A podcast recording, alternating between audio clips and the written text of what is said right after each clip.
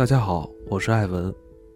继《迪奇诺之歌》和《一行西飞》之后，今天开始我来播讲《我们都是食人族》这部书。这同样是一本非常值得推荐的好书，作者克劳德·列维·斯特劳斯，上海人民出版社出版。本书收录的十七篇文章是列维斯特劳斯于一九八九年至两千年间应意大利共和报之邀而写，文章皆以法文书写，且未曾收录于其他书籍。在这些文章里，列维斯特劳斯皆由一则时事出发，进而阐释某些当代重要议题。但无论是关于被称作疯牛病的疾病疫情，或食人主义的种种形式，或与某些习俗仪式有关的种族偏见，列维斯特劳斯总在引述西方现代化奠基人之一蒙田所说的：“每个人都将不符合自己习惯的事称为野蛮。”的同时，尝试去了解这些当下发生的社会现象。因此，列维斯特劳斯认为，要理解所有如此奇怪、令人惊异，甚至显得令人作呕的习惯、信仰和习俗，要先认知他们的独特背景。一九九二年，蒙田逝世四百周年时，列维斯特劳斯重新思考一个始终紧扣时代脉络的哲学议题：一方面，启蒙时代的哲学批评历史上所有的社会形态。独尊理性社会为乌托邦。另一方面，相对主义弃绝所有绝对性的准则，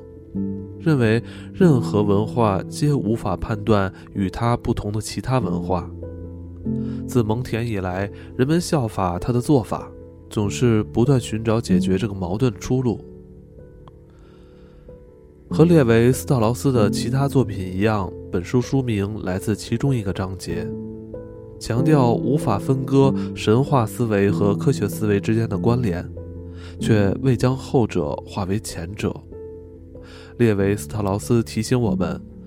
在被称为复杂的社会与被认定为原始且落后的社会之间，并不存在人们长久以来想象的那种鸿沟。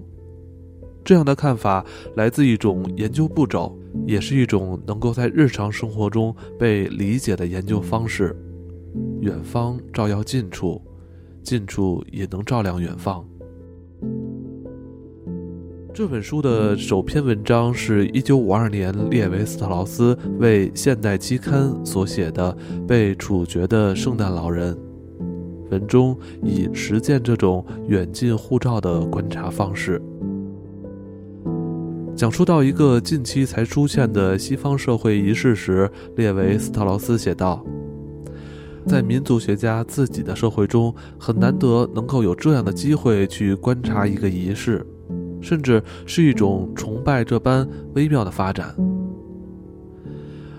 然而，他很谨慎地立即说明，